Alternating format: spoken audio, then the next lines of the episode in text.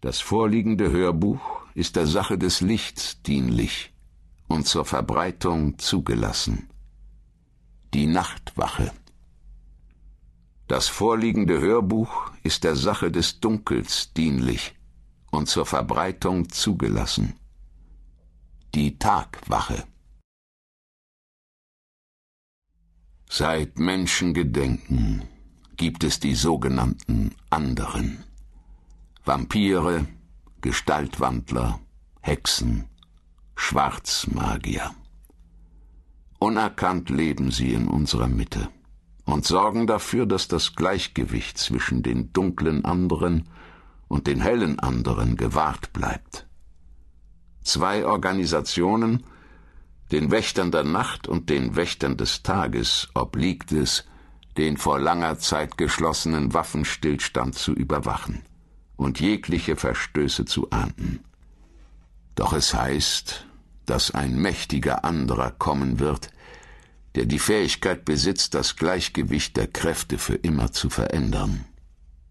Und sollte er sich auf die Seite des Bösen schlagen, würde dies die Welt ins Chaos stürzen. Dritte Geschichte im eigenen Saft.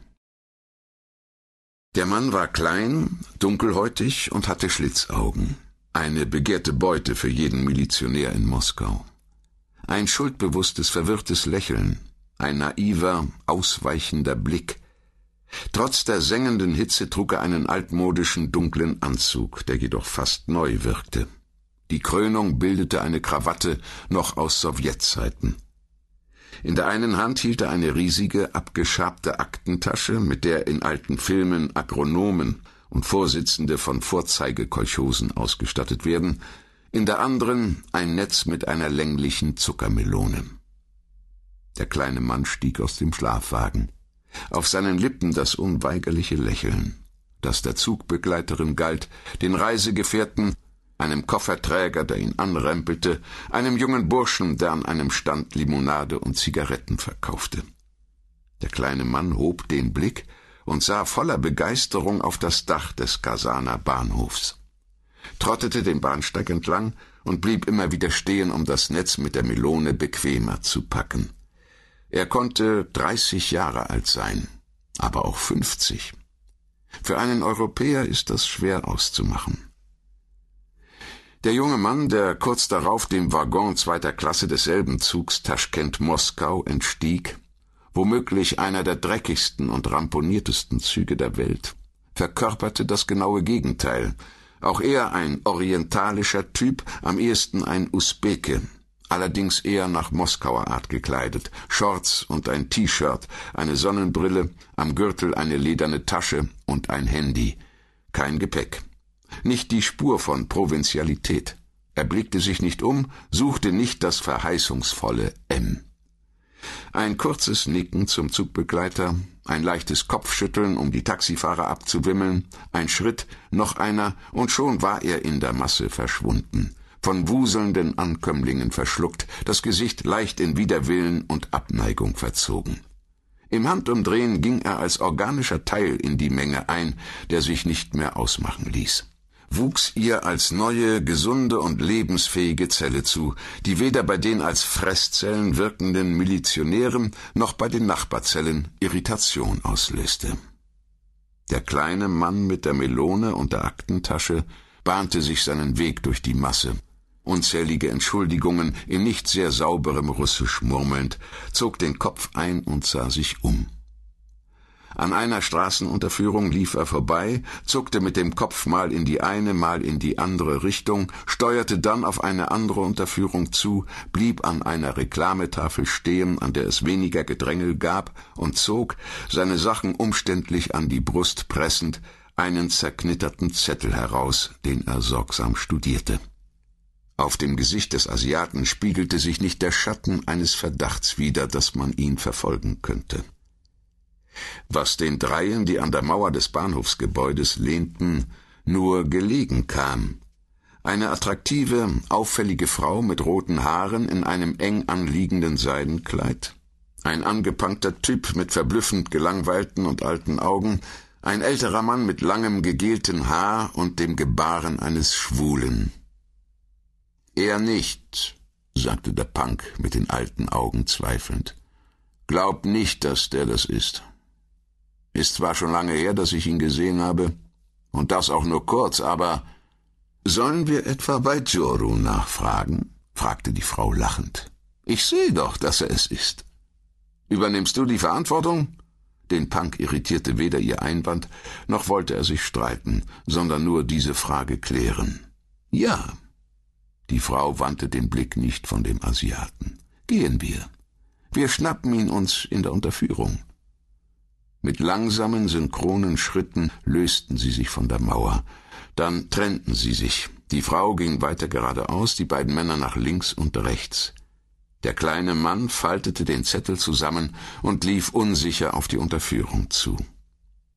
Ein Moskauer oder ein häufiger Gast der Hauptstadt hätte sich über die plötzliche Menschenleere gewundert. Immerhin ist das hier der kürzeste und bequemste Weg von der Metro zum Bahnhof.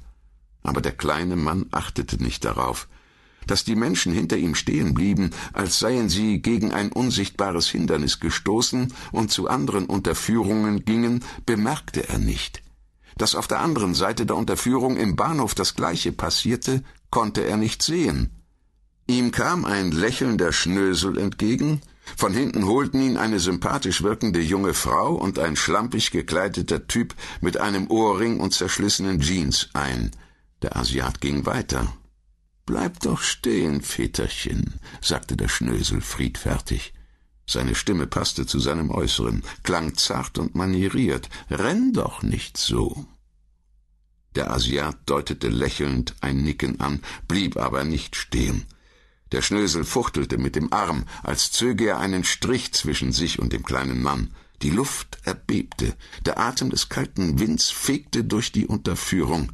Irgendwo auf dem Bahnhof weinten Kinder, winselte ein Hund. Der kleine Mann blieb stehen und blickte nachdenklich nach vorn. Er spitzte die Lippen, pustete und schenkte dem vor ihm stehenden Mann ein schlaues Lächeln. Es klirrte leise, als ginge unsichtbares Glas zu Bruch. Das Gesicht des Schnösels verzerrte sich unter Schmerzen, er wich einen Schritt zurück. Bravo, Devona, sagte die Frau, die hinter dem Asiaten stehen geblieben war. Aber jetzt solltest du wirklich nichts überstürzen. Ich hab's eilig. Und wie? haspelte der kleine Mann hervor. Er schielte über die Schulter. Möchtest du eine Melone, meine Schöne? Die Frau lächelte und sah den Asiaten an. Kommst du mit uns mit, verehrtester? fragte sie. Wir setzen uns irgendwo gemütlich hin, essen deine Melone, trinken Tee. Wir haben so lange auf dich gewartet, da ist es nicht lieb, gleich wieder wegzurennen. Die Miene des kleinen Mannes spiegelte angespannte Gedankenarbeit wider. Gehen wir, gehen wir, nickte er schließlich. Sein erster Schritt haute den Lackaffen um, als ob der Asiat einen unsichtbaren Schild vor sich hertrüge, eine Mauer, keine materielle, sondern eher aus tosendem Wind, der Schnösel wurde über den Boden geschleift, die langen Haare breiteten sich aus, die Augen verengten sich, seiner Kehle entrang sich ein lautloser Schrei.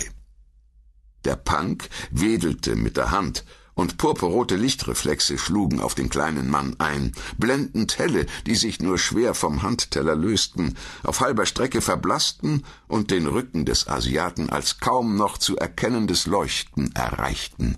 Ei, ei, ei! sagte der kleine Mann, ohne stehen zu bleiben. Er zuckte ein paar Mal mit den Schulterblättern, als habe sich eine lästige Fliege auf seinem Rücken niedergelassen. Alissa! schrie der Punk auf, ohne sein nutzloses Tun aufzugeben. Seine Finger bewegten sich, knüllten die Luft zusammen, entrissen ihr Klumpen des purpurroten Lichts und schleuderten sie gegen den Asiaten. Alissa!